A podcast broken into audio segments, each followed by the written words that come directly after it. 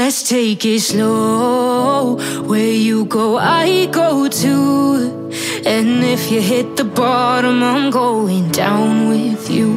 Let's take it slow. Who cares where we gotta be?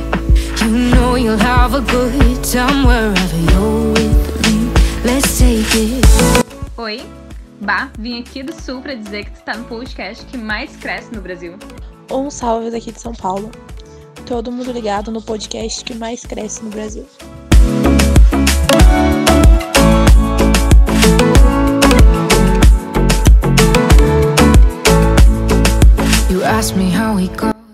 E você que tá aí, cara, não esquece de seguir a nossa página no Instagram, arroba jucaobreiro, pra ficar sempre ligado de episódios novos, valeu?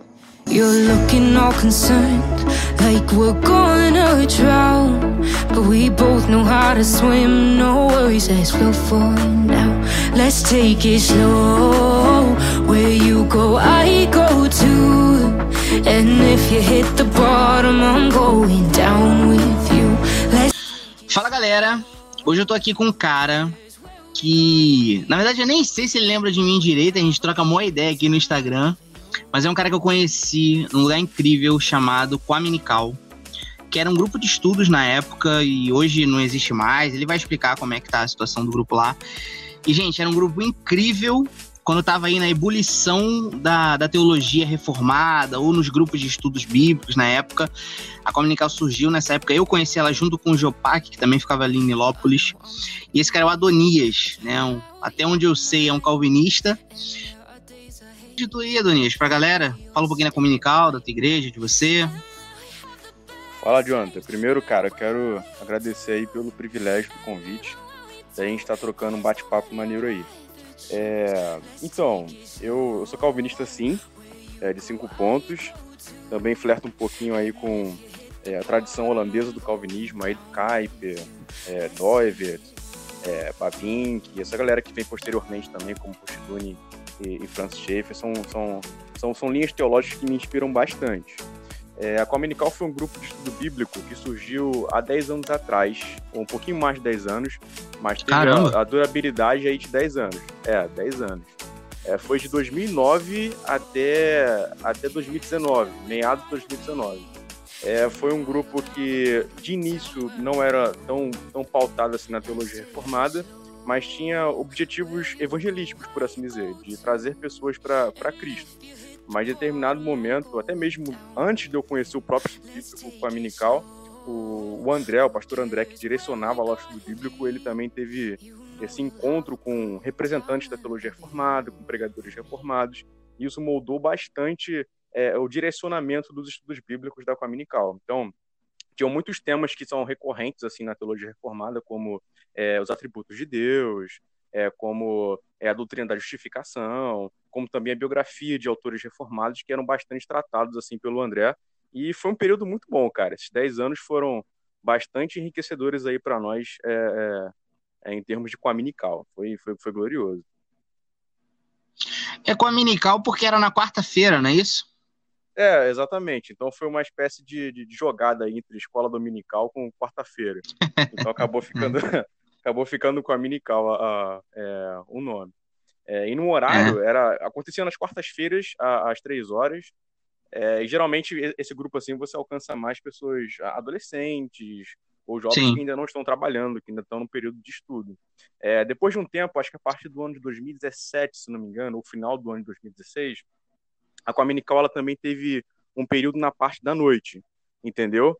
Onde é, havia estudos bíblicos também de noite, então jovens mais velhos é, é, que também trabalhavam na, na, parte do dia, de manhã à tarde, conseguiam comparecer, entendeu? E também tinha a mesma pegada reformadona, é, de expor textos Não. bíblicos, assuntos bem, bem relevantes assim para a vida cristã, entendeu? E eu lembro de tu, cara, eu lembro é, de você numa Cominical, onde fizemos aí o André acerca de calvinismo e arminianismo. Acho que duraram aí duas mesmo. semanas essa Cominical, é isso aí, isso aí. Lembro até das suas contribuições lá, foi, foi bastante interessante. É, mano, pô, eu não sabia que tinha tanto tempo, cara. É, é, inegável, né? Que é um ministério que o André construiu ao longo do tempo, né? Dez anos não é, não é pouca coisa.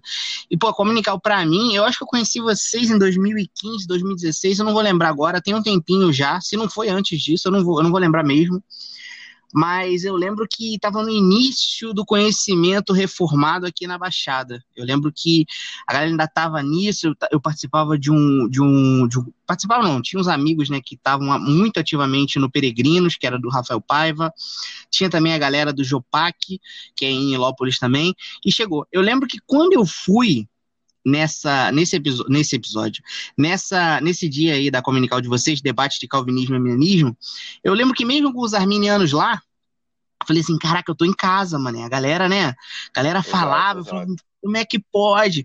Agora, eu fico é, feliz, cara, de, de saber assim, a Comunical ela não começou reformada, né? Ela começou, tipo, como qualquer outro grupo de estudo, se é que a gente pode falar assim, e ela foi se moldando ao longo do tempo, é isso? Exatamente. É, digamos que ela, ela com a Minical, a Cominical começou mais com, é, com um, grupo de alcance evangelístico. É evidente que o formato era um, um formato de estudo bíblico, mas tinha aquela uhum. pegada interdenominacional e tal, que chamava as pessoas para se achegarem e ouvirem mesmo é, a pregação do evangelho. É, mas com o passar do tempo, o, o próprio André, o pastor André, ele começou a ter influências da teologia reformada, começou principalmente a partir de Paul Washer e John Piper. Inclusive, acredito uhum. que muitas pessoas adentraram Sim. dentro do contexto reformado a partir desses autores, por conta é, do boom que a pregação dele estava causando nesse momento. É, então ele começou a, a, beber dessa fonte, assistir as pregações deles, é, ouvir as pregações do John Piper, e isso teve um impacto transformador na vida dele, entendeu? Então, é, na medida que isso foi impactando a vida dele, onde, onde ele foi bebendo dessa, é, dessa fonte, consumindo essas informações, ele foi repartindo também no, nos estudos bíblicos, acabou dando, dando forma né, para os estudos bíblicos é, uhum. da Coaminical. E a Coaminical foi de, de extrema relevância em, em, diversos aspectos, entendeu?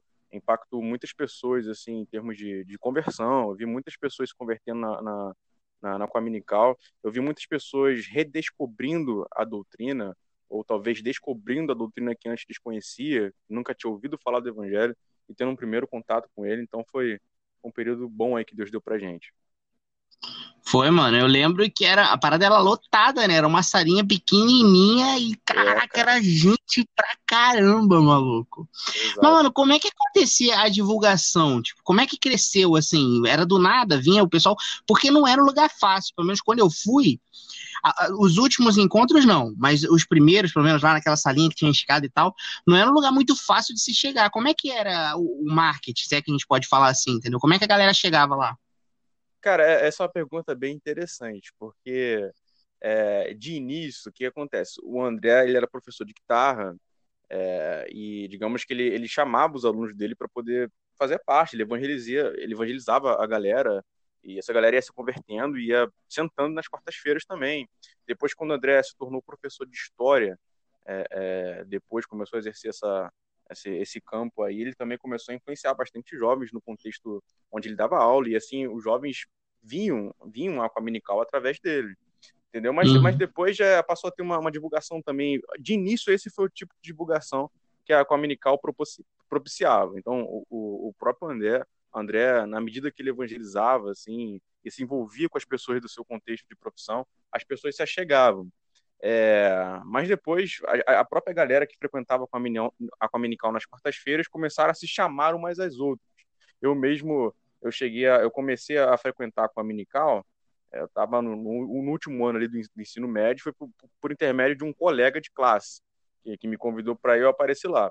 Mas a Cominical começou também a fazer divulgações, assim, como é, canal no YouTube, é, ela também começou a chamar alguns caras que eram expoentes expressivos, como Ariovaldo Júnior, como o, o, próprio Iago Martins, o próprio Renato Vargens. É, então, o canal no YouTube, é, as mídias como o Facebook, é, é, e digamos a presença desses representantes bem interessante assim para para boa teologia acabou dando um certo nível de visibilidade para a Cominical. E é aquilo que você falou, eu lembro de Cominical com 60 pessoas. E era um, é, um lugar super pequeno, assim. As pessoas ficaram tudo, ficavam tudo espremidas umas nas outras. Mas mesmo assim, vinham com bastante frequência em, em um grande número. Não, é. Não, e curiosamente, né, o André é aquele, é aquele figurão do Jesus europeu, né? Na época que eu fui, ele tinha cabelo grande. é, é. Então, tipo assim, tu chegava ali e caraca, Jesus tá falando aqui mesmo, entendeu? Tudo bem que ele é Verdade, arminiano, verdade. Jesus era arminiano, mas a gente Isso. perdoa isso, né? Sem problema. É, e de fato, cara, ele realmente parecia. Todo mundo falava isso. Tinha aquela, aquela figura do Jesus medieval, né? Era muito parecido. É. É, ele era bem fervoroso também, expondo assim, você ficava bem cativado, assim, tanto pela. é, o Hum. modo como ele conduzia a exposição, como essa figura aí do Jesus medieval. Verdade, verdade. É. O detalhe é que Jesus não é arminiano, né? Mas fora isso, tudo bem. Não tem problema, não. É, é, verdade, verdade. É, mano, e agora vocês viraram a igreja, né? Como é que é isso aí? É, é, assim, eu não, eu não vincularia diretamente a, a nossa igreja e a Igreja Batista do Discipulado, IBD, eu não vincularia ela diretamente com, com a Coaminical, digamos, em termos institucionais, por assim dizer.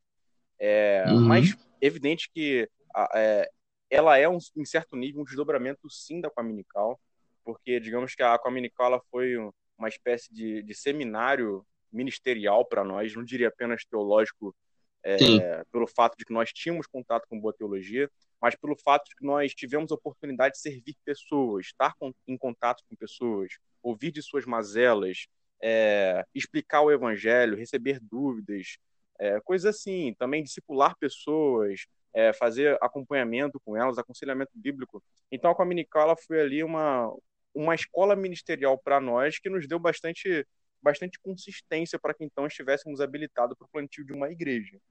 É, então é, a, a IBD ela passa é, acontecer no final de 2017. É, o André foi enviado pela sua, pela sua própria congregação e eu fui uma das pessoas que estive fui, fui parte desse, desse, desse conselho ministerial para o plantio dessa igreja. Entendeu? Uhum. Então, assim, digamos que a bagagem da Coaminical nos ajudou bastante no plantio dessa igreja. É, tanto em termos daquilo que a gente pôde progredir teologicamente, como também é, dos próprios desafios ministeriais com pessoas que nós lidamos naquele período de Coaminical. Entendeu? Então, nos ajudou bastante mesmo, mesmo. Foi, foi enriquecedora a Coaminical para a gente. Uma experiência Não. inesquecível é, para aquilo que a gente é, veio a ser como igreja e estamos sendo como igreja atualmente. Sim, eu vejo que, assim, a igreja do discipulado, né? Acho que é esse o nome, né? É. Ela surge como uma necessidade, né, mano? Porque a Cominical tava muito grande, É, exatamente. Exatamente. né? É, É, é, agora, o, Adonias, como que a gente vai entrar no contexto teológico, mas assim, como que é, cara, é, vivenciar o plantio de uma igreja, né? No sentido de que, primeiro, que vocês são reformados, já é difícil por aí, né? Porque você tem o processo de evangelizar e tem o processo de reevangelizar a galera que vem, Exatamente. tipo, daquela doutrina toda cagada. Ou então, o pessoal, eu tenho um, um pastor amigo meu, o Alexandre, que ele fala assim, às vezes as pessoas são como aquelas baleias velhas que estão cheias de craca. Entende? Então a pessoa ela vem toda machucada, ela vem toda, então aí você tem que tratar aquela pessoa, ensinar tudo de novo, porque ela não aprendeu nada, a verdade é essa. Então assim, cara, como que é isso? Plantio de uma igreja? Como que, como que é? é, eu acho que a primeira coisa que eu diria, eu- o primeiro modo pelo qual eu definiria, é que é trabalhoso. Meu irmão, plantio de igreja dá bastante trabalho. É evidente que é um trabalho glorioso, gratificante demais. É, até pelos frutos que a gente vai vendo, até é, por ver uma pregação fiel sendo colocada no lugar, sabe? É, dentro da- do contexto da vida da igreja. Mas a primeira coisa que eu diria acerca do plantio da igreja é que é algo bastante trabalhoso. E, e trabalhoso em diversos sentidos. É, primeiro que você precisa pensar em igreja. Você precisa é, ter uma consciência eclesiológica apropriada. Então significa que você tem que se gastar em estudos para poder entender a igreja. Você não vai apenas é, abrir um espaço, reunir algumas pessoas e começar a falar o que você pensa. Então, é, a gente precisou estudar a igreja, a gente precisou entender o significado bíblico acerca de igreja e o que, que Deus requer de uma igreja. Então, o trabalho começa daí, desse, desse ponto de partida. Então, a gente teve que se envolver com autores, a gente teve que estudar bastantes livros e conversar entre nós. Então, é, houveram muitos autores que, que nos ajudaram a entender essa concepção de igreja. O Mark Dever, que escreveu aquele livro Nove Marcas de uma Igreja Saudável, Uhum. Também Igreja Intencional. Tim Keller, né? Tim Keller também com o livro Igreja Centrada. É, houveram alguns outros livros que também foram fundamentais para a gente, como A Trilícia Videira e, o, e, a reflexão reformada acerca de discipulado que aquele livro tem. É, houveram, então, diversos livros que foram é, bases estruturais teológicas para que a gente pensasse igreja. E logo depois tem aí o trabalho de se colocar em prática isso. É, então, você tem aí é, é, o esforço, a dedicação de estar discipulando pessoas que estão se convertendo, está chegando, é, é, de trazer, de fornecer esclarecimento doutrinário é, para pessoas que realmente estiveram em contato durante toda a sua vida com o falso evangelho e do nada ou a verdade de Cristo. Então essas pessoas, como é. você mesmo falou, elas chegam é, surpresas, elas chegam sentindo-se enganadas, elas chegam é, é realmente assim o que, que eu fiz durante todo esse tempo da minha vida? O que, que eu fiz durante todos esses 25 anos da minha vida? E essas pessoas elas querem. É, é, é, a partir do momento que a pregação do evangelho gera questionamentos para o entendimento delas, elas querem respostas. Isso traz demandas de, de aconselhamento doutrinário, também é, traz demandas de aconselhamento das próprias vivências dessas pessoas, porque uma vez que elas tiveram é, em contato com o falso evangelho, elas não sabem como viver apropriadamente a fé cristã, é depois que acabam é, sendo feridas pela palavra e assim são convertidas. Então, eu diria que esse trabalho de entender igreja para se conceber igreja e depois esse trabalho de aplicar a palavra de Deus nessas pessoas que é, vieram de contextos onde não se pregava um verdadeiro evangelho e não se tinha uma visão correta de igreja. Então, a gente teve que realmente cuidar dessas pessoas, é, é, esclarecer o entendimento delas do, do, do que Deus requeria delas, do que era o verdadeiro evangelho de Jesus, do que era uma vivência apropriada de igreja, é, enfim. Então, acho que essas coisas demandam bastante trabalho, bastante trabalho. É, muito suor também, né? É, exatamente. Porque... Lágrimas, é, madrugadas é, é perdidas. certamente, porque não deve ser nada fácil, cara. Eu, eu, fico falando assim porque virou um tabu se falar acerca de é, é, estrutura, coisas estruturais da igreja, como por exemplo finanças, porque deve ser uma dor de cabeça tremenda. Você ter que abrir um membro, você, você ter que abrir um templo, né? Ter que lidar com aquilo ali, gerenciar pessoas. Então você fica sempre né, naquele. É, é uma luta constante diária, mas que, claro, que se, né, se tem uma proposta é, biblicamente centrada, né? Eu acredito que Deus abençoa. Né? Exato. E você, pô, cara, o ministério de vocês, do André, assim, é, é, é, incrível. Só quem conheceu e quem tiver oportunidade, galera de Nilópolis que estiver ouvindo, né, esse episódio, vai lá, cara. Fala o endereço aí da tua igreja. Então, como eu te falei, a gente tá sem. Ah, antes da gente caraca, é começar, a gente tá sem endereço ainda, entendeu? Do, do espaço. Mas vocês podem procurar a gente lá no, no Instagram e no YouTube também. Isso. Igreja Batista do Discipulado. Joga lá no Instagram que você acha a nossa igreja e pode mandar mensagem que a gente responde vocês com é, com bastante prontidão. É, é. Acho que você Vocês fecharam por causa da pandemia, né? É, exatamente. A gente teve alguns desafios é, financeiros aí, então a gente pensou em, em conselho de igreja a gente vai dar. É, vamos achar um lugar aí para que a gente possa estar se reunindo. Em breve a gente vai ter informações de um lugar para a gente se reunir, para cultuarmos juntos. É, Amém. Mas só fazendo um, um, ponto aí, que acho que você levantou um aspecto importante quando você tocou no ponto das finanças mas não apenas pela ideia de finanças em si, porque as pessoas elas não apenas estão é, cegas para o entendimento fundamental do, do, evangelho, estão redescobrindo ele agora, é como também é, eles têm uma visão limitada acerca da, da, da, da escritura. É como se a escritura ela não pudesse fornecer uma visão total de realidade, mas apenas se aplicar alguns aspectos religiosos, de como eu oro, evangelizo ou faço missões. É, então, justamente por pelas pessoas não terem tido um contato com uma visão abrangente de mundo, tendo como ponto de partida a, a, a Bíblia, que elas chegam e os outros aspectos da vida delas estão bagunçados, estão totalmente fora do lugar. Por quê? Porque elas pensavam que vida cristã era tão somente uma vida dentro do campo eclesiástico religioso. Mas, na verdade, a palavra de Deus ela é uma orientação de vida para tudo, uma filosofia de, de, de vida para tudo. É, enfim, ela que nos fornece o modo como a gente vê o mundo e a gente pensa todas as realidades como um todo. Então, a gente tocar nesses pontos sensíveis da vida das pessoas, é, que talvez as pessoas não imaginavam que se tocaria, porque por não crerem que a palavra se aplicava a isso, é algo que também demandava bastante trabalho, entendeu? E bastante oração também. A gente sabe que é o Espírito Santo para poder é, é, curar a cegueira e esclarecer o entendimento. Entendeu? Beleza? É, não, mano, eu concordo com tudo isso, né? É de suma importância, e como eu falei, as pessoas vêm machucadas, né? Cheia de preceitos lá que não tem nada a ver e tal. Isso, Agora, o, Daniel, tu é obreiro da tua igreja, né? Tipo, como que é ser obreiro em 2020, mano? Porque tu, tu não sofre preconceito, não? Porque eu, só de eu falar que eu sou crente, o nego já acha que né, eu não sei de nada da vida, eu não posso ter opinião, tudo vem no meu pastor. E o obreiro, tu sofre algum tipo de coisa ou não? Cara, é, assim, eu já tive alguns desafios assim, de, de, de preconceito ou, ou coisa semelhante. Eu, hoje eu, eu, trabalho como, como, como diácono no meu contexto de igreja.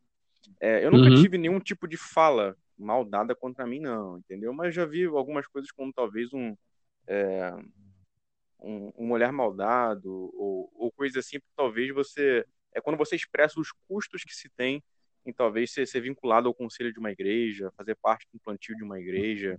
E, e, o trabalho que se tem por ser diácono, entendeu? Então, mais ou menos é o seguinte, poxa, eu não, eu não, não daria tudo por isso, não, entendeu? Acho que eu não, eu não me sacrificaria tanto, sabe? Então, eu já tive, é, já tive que encarar algum, algum, algumas coisas desse tipo, entendeu? As pessoas ficarem, é, não, não compreenderem muito é, é um engajamento que te leva a, certo nível, a certos níveis de sacrifício, que te exige bastante, entendeu? Entendi. É, agora, se tratando né, do que eu queria muito falar com você, é porque a Coaminical, ou a Igreja do Discipulado, não sei, né, da igreja eu não conheço, mas a Coaminical era um grupo reformado, ou, ou se tornou um grupo reformado, exclusivamente de jovens, né? A maioria ali era a juventude da galerada e tal. Cara, como que é trabalhar teologia reformada com a juventude? Né? Como que se ensina, como que eles é, aceitam, porque tem certas doutrinas da, da teologia reformada que é difícil de você é, engolir, como termos como piedade, pureza, santidade, que, ao meu ver, são muito mais duras do que no neopentecostalismo e tudo mais. Só que, assim, existe uma explicação por trás disso, né? Mas como que o jovem, ele ele entende e encara esse, esse papo, assim, essa teologia reformada? Como, como que acontece isso? É uma boa pergunta, cara. É, deixa eu, deixa eu tentar colocar de forma é, organizada. É, eu, eu acredito que ter trazido teologia reformada para uma galera jovem, eu acredito que você vai entender aí a, a, a minha fala, não foi tão difícil quanto para pessoas dos quais também nós já pudemos lidar, mais no contexto de igreja do que de comunical, é, não foi, não foi tão difícil trazer para jovens do que pessoas mais velhas que já, já tinham já eram cascudas de igreja, por assim dizer. Já estavam anos, anos de igreja. Pessoas com 25 anos, 30 anos de uhum. igreja. É, e talvez nunca se fizeram as perguntas que lhes eram necessárias para se ter as respostas que a teologia reformada geralmente responde. Entende? Então, é, uma galera jovem que chegou assim, para o nosso contexto, como ela já não tinha é, toda essa, essa, essa bagagem de, de, de igreja, essa vivência eclesiástica, como muitos dos, dos mais velhos têm, então elas estavam mais abertas a receber e mais inclinadas a ouvir, sabe? Elas não tinham é, é, o que seria aqueles, aqueles pressupostos que já você já coloca como obstáculo para se permitir ouvir algo é aparentemente novo, que na verdade a gente sabe que não é novo, que é, que é uma teologia aí por mais de 500 anos. Então, uhum. Então foi, em, em, geral, o primeiro ponto que eu diria para você é que são pessoas mais abertas para poder tratar isso. É, é, e não são pessoas que têm dificuldade de compreensão nesse sentido. Muitas pessoas mais Sim. velhas geralmente alegavam que já estavam um pouquinho distante dos estudos, já não tinham, já não, já não estavam mais tão habituadas à leitura, por exemplo. Então a galera jovem que chegava, tanto por ter mais tempo como é, por ter contato frequente com o estudo é, na, naquele período em especial, elas conseguiam entender bem, ler bem, absorver bem conteúdo. É, eu acho que o problema se estabelecia mais em certos termos práticos, porque tem um determinado momento onde a, a, a, a doutrina ela não é apenas algo lógico, sistemático, que, que enriquece o entendimento. Ela também vai tocar em certas áreas da sua vida que são, são difíceis. Então, por exemplo, Sim. quando a gente a, a, começava a aplicar a ética bíblica a questões como namoro, e eram pessoas que às vezes estavam vivendo um namoro totalmente errado, é, vivendo ah, pecado.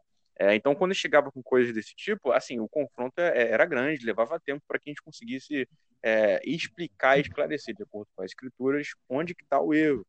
Ou então, algumas pessoas também é, pelo contato com a, com a própria doutrina, tornavam-se arrogantes, pessoas pedantes, e que feriam as outras por conta do discernimento doutrinário que tinham.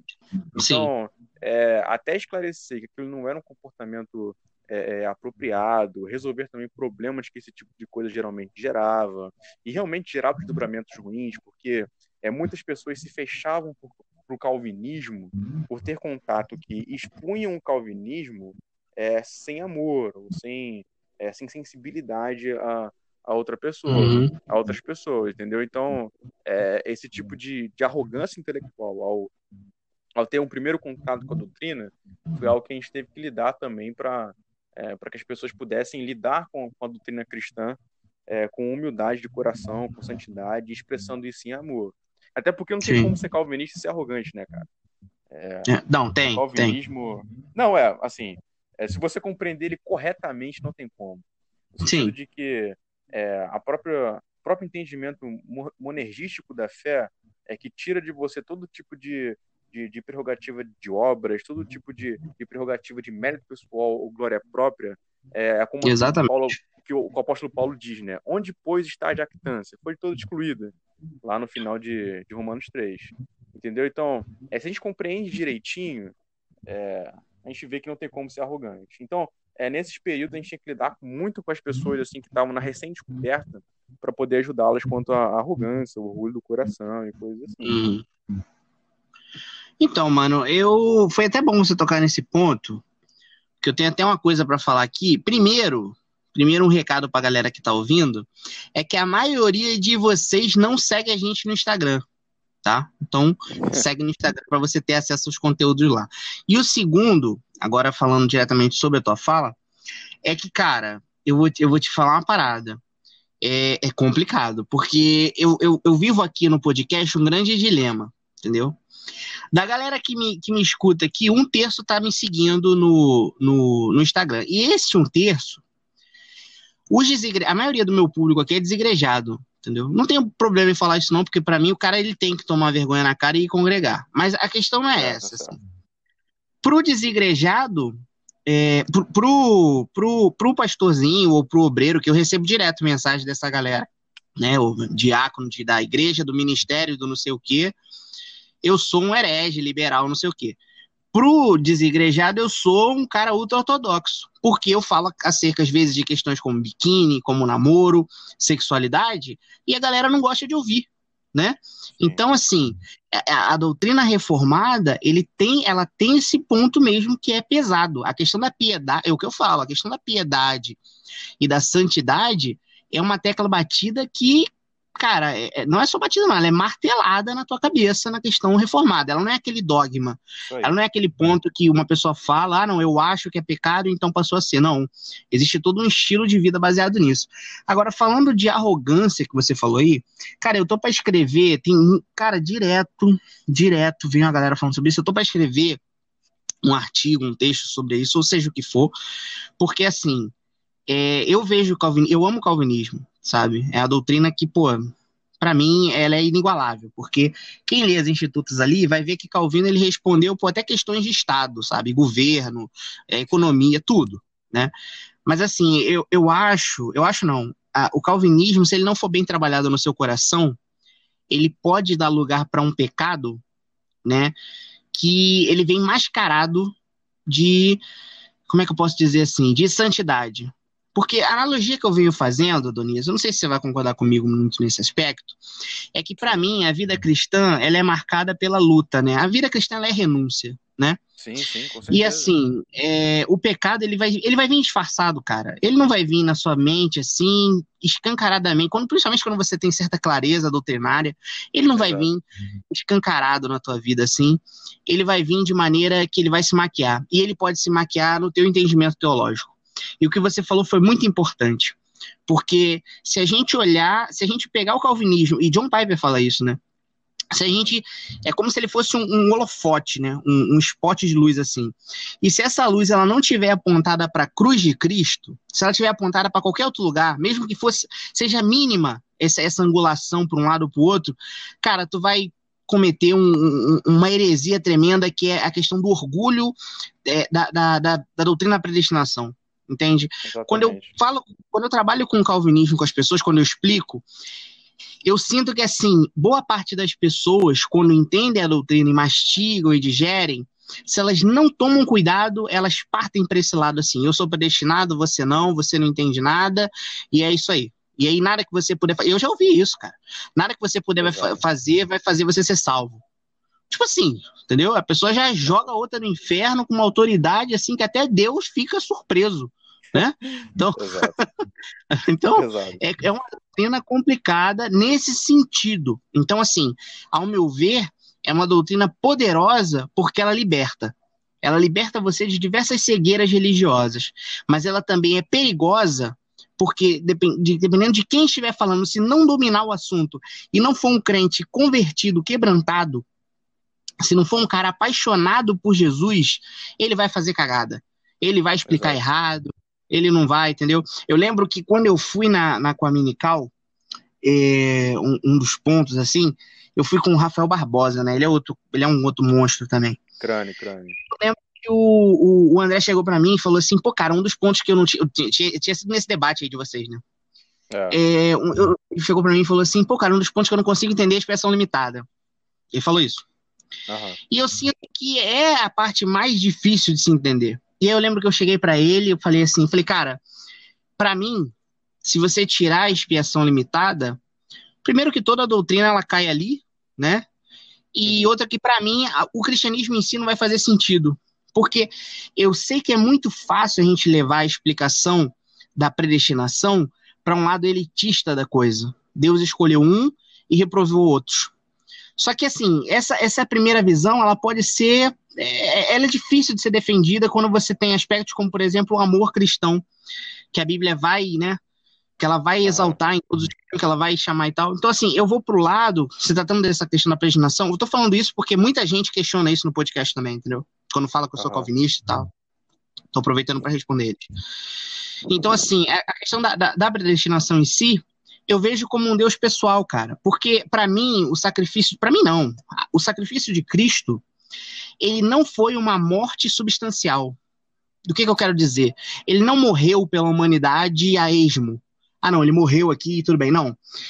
A expiação limitada ela vai dizer exatamente que quando Cristo morreu, ele sabia teu nome. A ideia é de conhecimento. Então, esse sacrifício, ele se torna muito mais poderoso para quem é salvo, no sentido de apego emocional e amor ao sacrifício de Cristo. Porque quando você entende que ele morre realmente por você, você não tá naquele bolo, tipo assim, ó, eu morri por essa galera aí, você só tá ali, entendeu? Tu tá ali na fila.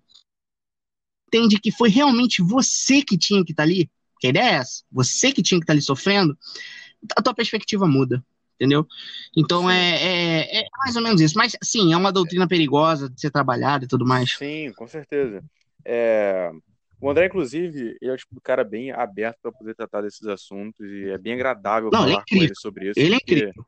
É, eu acredito que a piedade no coração dele faz com que ele usa com bastante humildade. Então, é uma coisa que facilita bastante para conversar com ele. É, e ele também tem os argumentos dele, trabalha bem esses assuntos. Mas eu diria, cara, que em geral, é, tanto arminianos quanto calvinistas defendem uma expiação limitada. Só que os calvinistas defendem uma expiação limitada em termos de extensão enquanto os arminianos defendem uma expiação limitada em termos de poder. Nós defendemos uma expiação que é, que é limitada aos eleitos, mas que é eficaz para poder salvar os eleitos. No sentido de que se Jesus já pagou pelos pecados de tais homens pelos quais ele morreu, eles não vão pagar de novo por eles. É, agora, é, dentro do arminianismo existe essa, esse tipo de contradição lógica, onde o clássico, né? É, é exatamente, o, o arminianismo clássico, onde Jesus é punido na cruz pelos pecados é, dos homens, e esses homens, justamente por não serem convencidos pelo Espírito Santo dos seus pecados, da necessidade de salvação, eles são, eles são é, punidos novamente no inferno. E isso acaba limitando o poder da expiação de Cristo, que não, é, não apenas é, é, é, é punido efic eficazmente é, pelas pessoas, mas também essa cruz ela também ela atrai perfeitamente, irresistivelmente essas pessoas para ele, entendeu? Então, acho que uhum. ambos, ambas as posições vão, vão falar de uma expiação limitada, só que é um em termos de extensão, que é o calvinismo, e o outro em termos de eficácia. Entendeu? Eu acho que acredito que nesse sentido os argumentos calvinistas, tanto em termos é, lógicos e sistemáticos, como também em termos exegéticos, que a gente não está é, tocando aqui, que é lidar com o próprio texto bíblico, em como ele, ele trata essas questões, eu acho que o calvinismo é mais consistente. Eu acredito que Sim. o ponto da expiação limitada é mais consistente para poder falar sobre o sacrifício de Jesus. Ah. É, no caso, eu sou um pouquinho. Eu sou, eu sou super lapsariano, né, mano? Então, assim, aqui é dupla predestinação Vral. Mas não tem problema, não. É, eu respeito, tô, tá tranquilo. eu tô estudando esse ponto aí ainda, tô. Tu chega lá, tu chega lá. Vou chegar lá, vou chegar lá. Mas brincadeiras à parte, o, o André, ele falou comigo hoje, né? Ele marcou comigo para mês que vem, final do mês que vem. Ah, legal. É um cara incrível, sabe? Ninguém, yeah. pô, cara, é um cara que eu respeito, aprendi a respeitar muito, né? Não tive muito contato com ele, né? Tive menos do que eu gostaria, mas sempre foi um cara muito aberto ao diálogo de fato, porque as poucas vezes que eu fui na comunicação, eu não fui muitas, pô. De 10 ah. anos aí, pô, eu não fui 1%, sabe? Mas todas as vezes que eu fazia uma pergunta, ele respondia prontamente, com aquele amor, aquela piedade, que assim, Sim, cara, é, sem querer agora, essa piedade que ele tem no coração, essa, esse coração quebrantado que ele tem, é, é da inveja, entendeu? Dá, eu, pelo menos, eu olho assim e falo, pô, esse cara realmente ele tem uma tolerância, né, que é invejável absurdo, nesse ponto. Absurdo. E vou te falar, cara, não apenas em termos públicos, não, em pessoais também, sabe? Eu lido com ele pessoalmente, eu vejo isso com clareza. Entendeu? Não, não duvido. Que ama Cristo e que te trata com bastante, bastante piedade, assim, e mansidão. É. É, que bom, né, que tem um cara como o André, porque, por exemplo, eu não espelho nada de Cristo, né? Aí se alguém perguntar para mim, fala um cristão bom aí, a gente já fala dele. verdade, verdade. Entendeu? Porque se olhar para mim, tá ferrado, irmão. Volta e meia eu tô em treta lá no Twitter. Entendeu? Mas brincadeiras à parte aqui. Cara, é, se tratando da sua igreja, por que Batista, mano? E por que discipulado? É, eu acredito, eu vou colocar, tentar ser bem, bem claro aqui batistas porque por conta da influência do, do legado batista em nós. Então, a nossa teologia é batista. Os nossos, os nossos referenciais são batistas. É, então, nós até adotamos a Confissão Batista de 1689, que foi uhum. a, a, grande Confissão Batista. É, nós adotamos essa confissão, nós pensamos conformidade com ela, é, salvo algum pontinho ali, o, o outro, mas em geral nós nós somos concordantes com, com o pensamento da teologia batista. E os nossos referenciais, né, cara? O próprio John Pipe, o, o o, o, o, pensamento eclesiástico de Mark Dever, é, a influência da pregação de Charles Spurgeon, é, os grandes teólogos batistas, o James Boyce, enfim, é, a, a, a teologia batista, ela, digamos que é, é, é fundamental para o próprio trabalho da IBD e para aquilo que a gente conduz em termos de estudo bíblico, de pensamento teológico.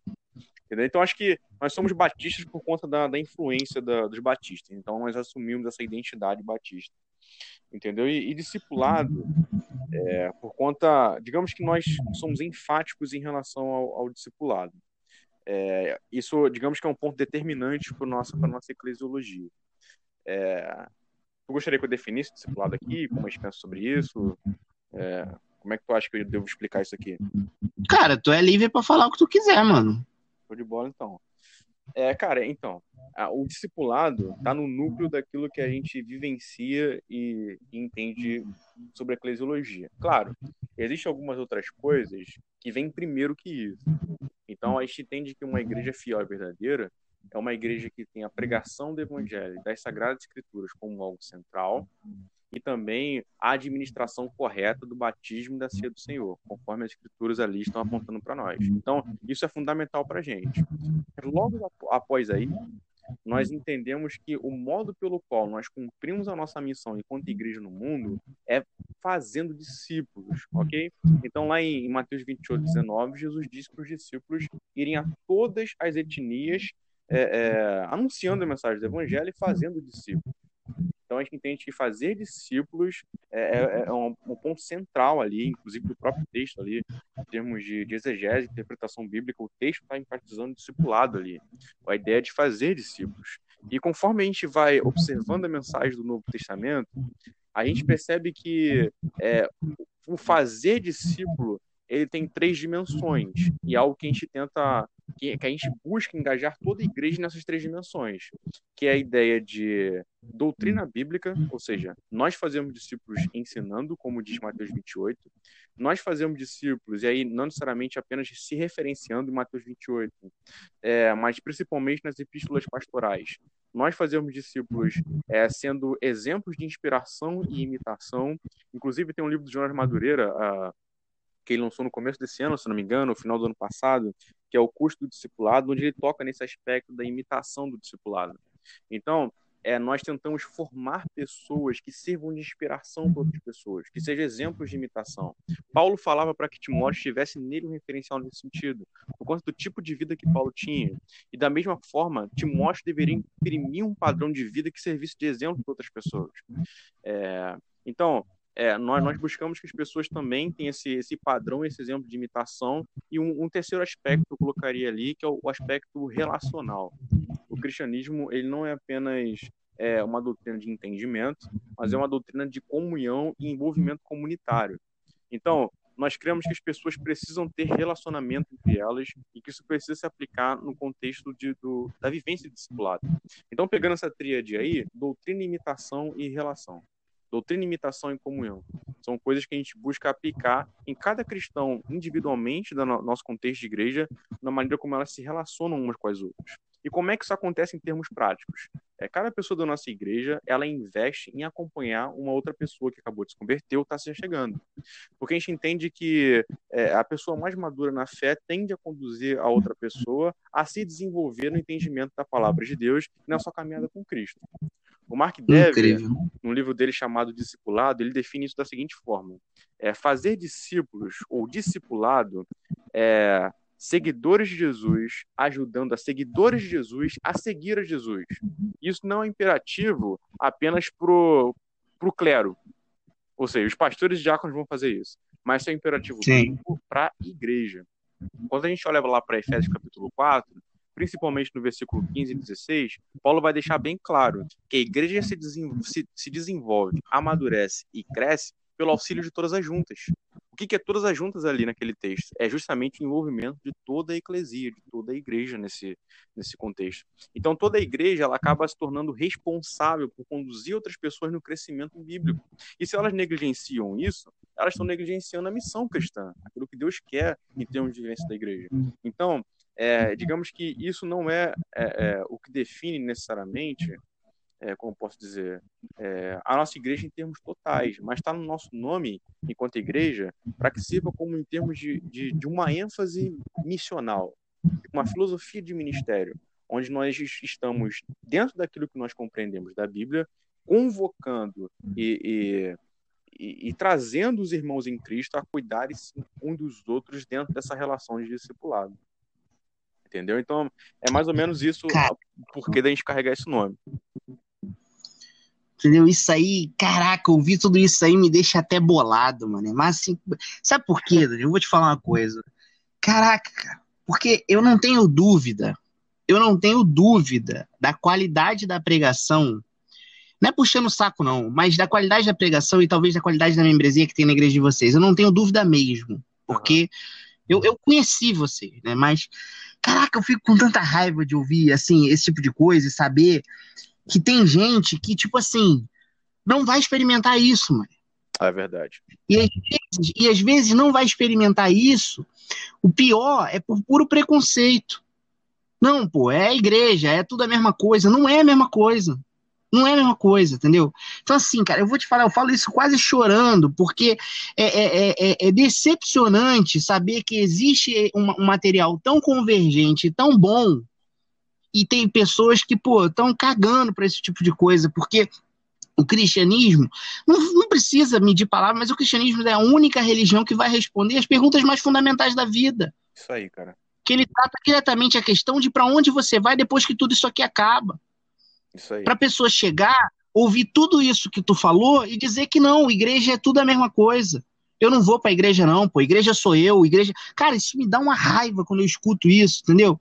E eu vou te falar, é de contrir um coração, cara, de um crente ouvir esse tipo de coisa e saber que, pô, tem gente por aí que precisa disso, né? E tem tanta gente também canalha, né, no evangelho, usurpando a fé alheia. né? Tendo, Exatamente, por exemplo, não só mas tendo, tem tanta gente fazendo coisa boa, tanta gente fazendo coisa boa e nego aí, né, de bobeira, né, falando pro mundo aí, desigreja, o desigreja, eu bato no desigrejado mesmo, mesmo que a galera aqui me escuta, mas, pô, ó, quem ouve isso e não tem vontade de ir aí, cara? Verdade, cara. Pô, e, só se for e estiver mentindo, entendeu? e Porque eu sei que tu não é, pô. E tem, e tem, sim, cara, e, e aquela parada, essas coisas existem em nós muito custo. Então, cara, é assim, é, é interessante pensar isso, mas a gente pensa em discipulado em duas dimensões. Uma dimensão que ela é, é vertical, ou seja, todos que estão em Cristo são discípulos de Jesus. E uma dimensão também horizontal, que é justamente essa relação é, comunitária de discipulado, correto? É, mas só que a gente vê essas duas coisas como interligadas. É custoso cuidar de outras vidas, mas esse é o custo de seguir a Cristo. Então a gente define dessa Sim. forma. O custo de seguir a Cristo é tomar a cruz para que você sirva a vida de outras pessoas. Em nome de Jesus e para a glória de Jesus. Acontece que se você não está disposto a pagar esse custo, você não é discípulo, é mais ou menos isso. E essa é a fala de Jesus. É, a gente pega lá, é Lucas capítulo 14. É, e ele fala ali sobre os custos de segui-lo, sabe? Se você não está disposto a servir a sua igreja e morrer por ela, você não está disposto a seguir a Jesus. Não está disposto a, a, a, a, a pagar o, o preço, digamos assim, os custos de seguir a Jesus. E claro, eu não estou falando de salvação por obras, não. A gente enalteceu aqui o calvinista durante muito tempo. Mas pessoas que são verdadeiramente salvas, são verdadeiramente adquiridas por Cristo, elas são inseridas pela própria mão do Senhor dentro desse contexto. A vivência Sim. dessa realidade de cruz. Entendeu? Então você tem lá, Sim. por exemplo, observa Atos capítulo 2. O que, que o texto vai dizer? E o Senhor ia acrescentando todos aqueles que iam sendo salvos à comunidade de fé. Veja lá, Atos 2 isso. Sabe? Então, se você não quer a igreja, isso significa que você não está em Jesus e não quer Jesus. Perfeito. Sabe? Eu, eu entendo o, o que o, o neopentecostalismo fez, o falso evangelho fez, mas agora está surgindo boas igrejas. E não tem mais por que ser assim, sabe? Está tá Não. surgindo oportunidade. É, poxa, tenebras lux, mais ou menos isso. Sabe? Então, Poxa, Deus que tá- lindo, hein? Deus está Deus tá reavivando muitas igrejas aí, trazendo igrejas com boas pregações, com, com pastores fiéis, mas todo esse tipo de vivência, que é um privilégio em termos de igreja, também tem seus custos, que é o envolvimento de Sim. toda a igreja para a manutenção da fé e do cuidado mú- mútuo entre si. Ô, ô Adonias, é, você acha que a gente, o Brasil, de maneira geral, o Brasil é muito grande, né? Mas você acha que a gente está vivendo, cara, algum tipo de avivamento com o despertar da teologia reformada aqui em Terra Tupiniquim? Cara, Ou não? assim, é, eu, eu, eu não sei dizer, sendo bem sincero, eu, eu tenho alguns pitacos assim, mas eu não tenho uma resposta tão objetiva sobre esse, sobre esse, esse ponto, não. Porque é, a Hum. ideia de avivamento, ela é mais desenvolvida em termos de compreensão teológica conforme os eventos da história da igreja do que necessariamente conforme apontamentos muito claros na Bíblia. Então, por exemplo, no Novo Testamento não existe nenhuma ocasião de, avivamento. Isso não é uma realidade que, apa- que aparece no Novo Testamento.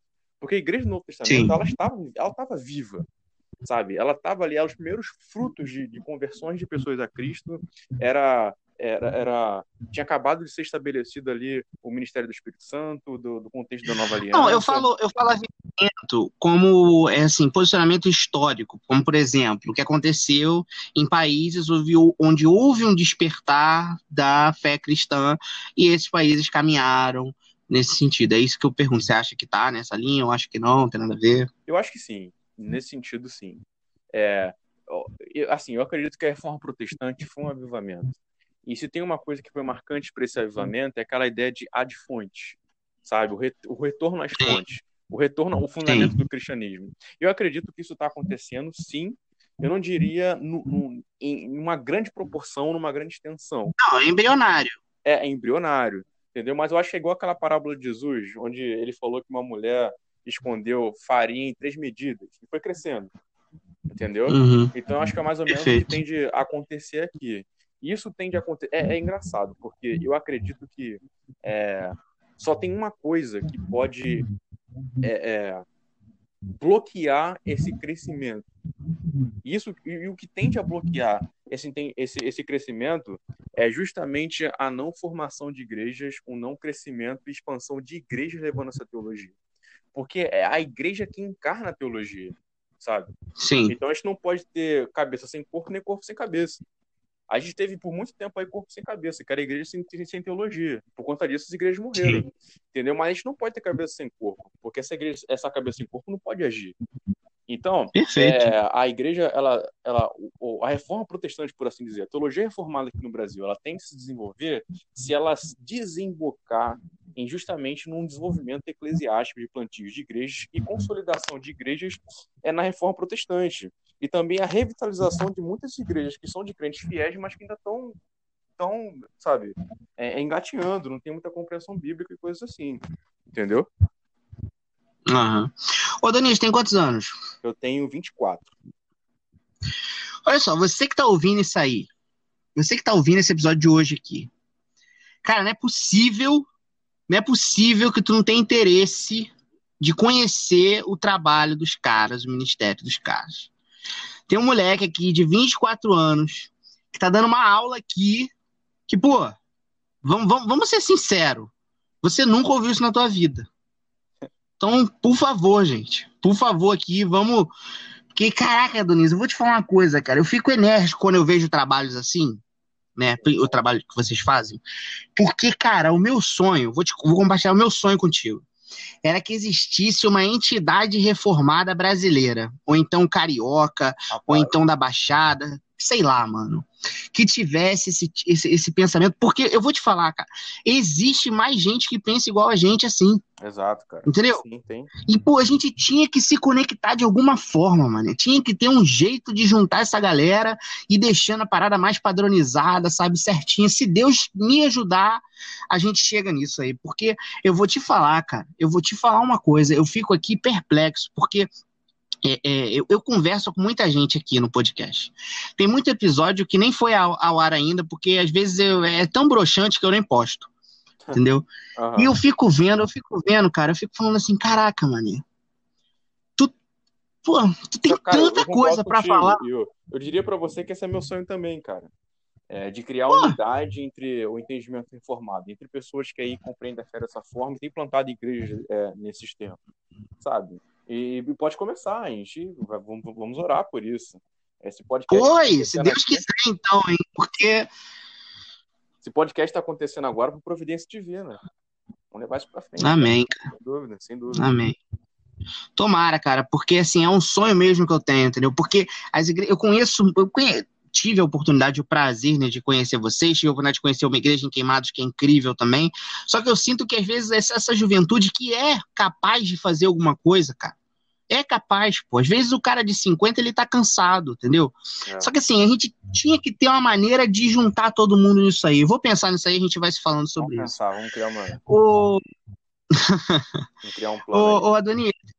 Não, com certeza, se Deus quiser. Pô, cara, tô aqui já enérgico, porque fala desse. Fala de, de igreja, mano. Fala esse tipo de coisa, assim, uma visão correta de como as coisas deveriam ser. Eu fico com, com tesão, entendeu? Eu fico, fico aqui energizado, mano. Porque Sim, sim. eu amo, sabe? Eu amo esse tipo de coisa. Eu amo mesmo. Né? Deixa, deixa eu te falar, cara. É, a, a igreja de vocês. Você tá falando agora da igreja de vocês. É, vocês agora estão paralisados, né? Porque tá a situação da pandemia e tal, tá procurando um novo prédio, não sei o quê. Mas qual os passos vocês querem tomar, os planos aí pro futuro? Vocês permanecem em Nilópolis? Ou então tem sonho? Eu sei que é- isso é para um futuro, né? Mas tem sonho de expandir, virar uma parada gigante? Não, quero ficar pequena, quero ter célula, grupo pequeno. Tipo, qual é, qual é a visão de vocês? O que, que vocês querem pro futuro? O que, qual é as medidas que vocês vão tomar aqui pra frente? Então, cara, a, a ideia da missão cristã é de expansão. Jesus quer que a gente expanda. Sim. E por conta disso a gente quer expandir também. Entendeu? É, a gente quer expandir de diversas formas, tanto em, em consolidação de cristãos e de lideranças bíblicas, como também é, atingir outros locais da Baixada Fluminense. Assim, o que a gente tem pensado é, até agora, e isso desde a concepção da igreja, é em termos de Baixada Fluminense. Porque Baixada Uhum. Fluminense, como a gente chegou a conversar antes do podcast, é, é um campo de missões. Justamente porque existem muitas falsas igrejas e não, não existe uma, uma, uma compreensão é, abrangente do evangelho, até mesmo verdadeiro do evangelho. Tem muitas igrejas que não têm evangelho. E por conta de ter muitas É. igrejas que não têm evangelho, tem muitos cristãos nominais, cristãos que são falsos convertidos.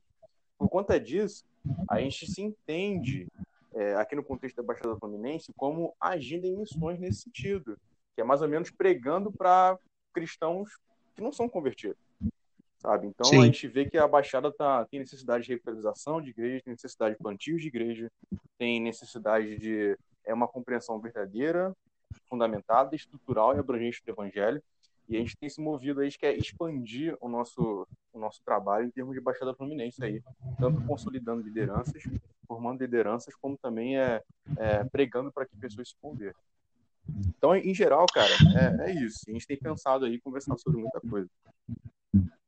Bacana, mano. A, a igreja de vocês tem Instagram, Facebook, alguma coisa? Eu sei que tem, mas fala aí pra galera conhecer. Tem sim, cara. É, vai lá, se você jogar é, Igreja IBD ou se jogar Igreja Batista do Discipulado, você acha tanto no YouTube o canal, é, e você também acha o, o, Instagram. Então, atualmente, a gente tem essas duas plataformas aí de ação, que é tanto. Tem alguns sermões lá no YouTube, né? Tem, cara, tem bastante tem coisa lá. Tem bastante coisa lá. É, tem tanto sermões, como também tem é, EBDs lá, vários estudos bíblicos, tem bastante coisa lá, gente. É, agora a gente está estudando aí o, o Pentateuco, tem sido enriquecedor. É, é, mês passado a gente estudou aí é, bastante sobre propedêutica teologia, que foi bem legal. A igreja foi bastante enriquecida nesse sentido. É, lidamos com os caras maneiros aí, desde Agostinho, Calvino, Doever. Então, ó, vai ter coisa aí para vocês aí que vai acrescentar muito a caminhada de vocês. Uhum. Deixa eu te falar uma parada que me perguntam também. É, eu já tenho uma visão sobre isso, mas acho que a galera quer ouvir, né, as outras pessoas falando, mas é, bebida alcoólica, como que a tua igreja lida com isso? Cara, a nossa igreja, ela não, não, não proíbe o uso de bebida alcoólica, não, é, nós não temos, a nossa ética não é contrária ao uso de bebida alcoólica, não, porque a gente não proíbe aquilo que a Bíblia não, não proíbe entendeu? Então. Não, repete aí, porque o pessoal precisa ouvir isso. Repete aí, mano. Então, aí, Vocês não proíbem o quê? O que a Bíblia não proíbe. A Bíblia não é contra o ah. bebida alcoólica, ela é contra a embriaguez. É, e coloca. Exatamente. Mas não contra a bebida alcoólica, então a gente não proíbe. É claro, a gente tem é, alguns cuidados, que é da seguinte forma: poxa, você tem um irmão que tem um, algum problema com, com alcoolismo ou, ou algo assim, talvez seja melhor a gente evitar para poder não não trazer malefícios a esse irmão, sabe? Coisas Sim. É, nesse termo, entendeu? E também não vai ficar botando foto no Facebook ou no Instagram das bebidas que está tomando, ou, ou, ou, ou coisa dessa forma. Não que seja algo proibido, mas é mais por conta da consciência alheia. Então a gente leva. Claro. A gente considera bastante Romanos 14 ali, 1 Coríntios 8, onde Paulo fala que a gente às vezes tem que limitar nossa própria liberdade por amor ao irmão. Entendeu? Então a gente, Entendi. a gente não é contra o uso da bebida alcoólica, entendeu? O irmão quiser beber, beber, beber bebida alcoólica, fique à vontade, mas, mas a gente não é, não é a favor também de que se fira a consciência do irmão mais fraco, que acha que isso é pecado uhum. tal, ou tem algum tipo de dificuldade real com esse tipo de coisa. Então, não é pecado, mas algumas situações do irmão a gente é, é, evita, entendeu? Mas por conta do irmão, mas não porque existe algum, alguma lei de Deus, alguma ética na Bíblia que proíbe esse tipo de coisa. Paulo coloca da seguinte forma, lá em 1 Coríntios capítulo 8, versículo 13, o apóstolo Paulo vai dizer que é, se comer carne traz escândalo ao meu irmão, então não vou comer carne. Mas em toda, em toda a trajetória do argumento de Paulo, ele deixa bem claro ali que não é pecaminoso o, o consumo de carne ou algo assim, que naquele contexto ali de, de Coríntios estava trazendo problema. Entendeu? Mas o, o, o, pecado ali é justamente causar danos à consciência do irmão mais fraco da fé, que não entende o que você entende. Então, o nosso limite quanto a isso é justamente a consciência do irmão. Uhum. Fico muito feliz de ouvir isso, porque vai ter gente babaca que gostou de tudo que você falou, mas não ia querer ir na igreja, porque não, eles proíbem a minha cerveja. Não, mané. Vai lá que tu vai entender como é que funciona isso. Né? É isso e sempre tem algum maluco chato que fica falando isso. Adonias, cara, eu vou te falar.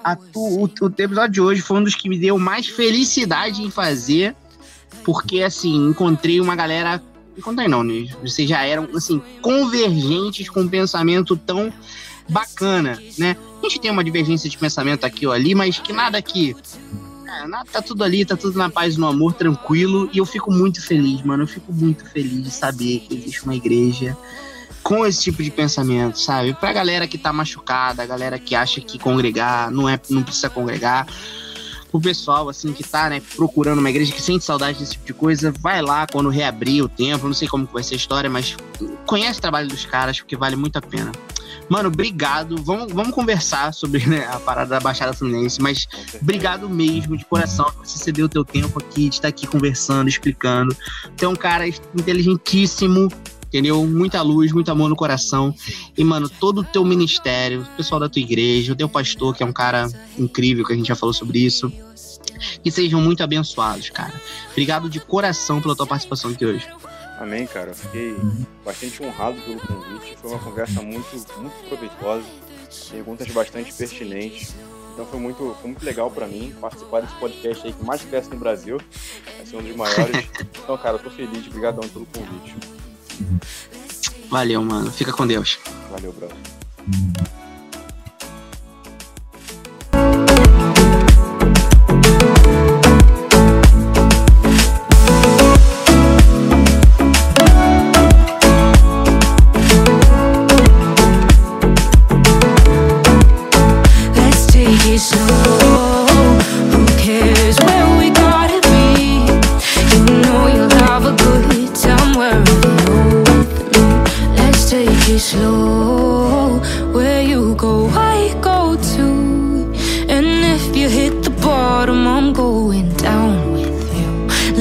Take it slow.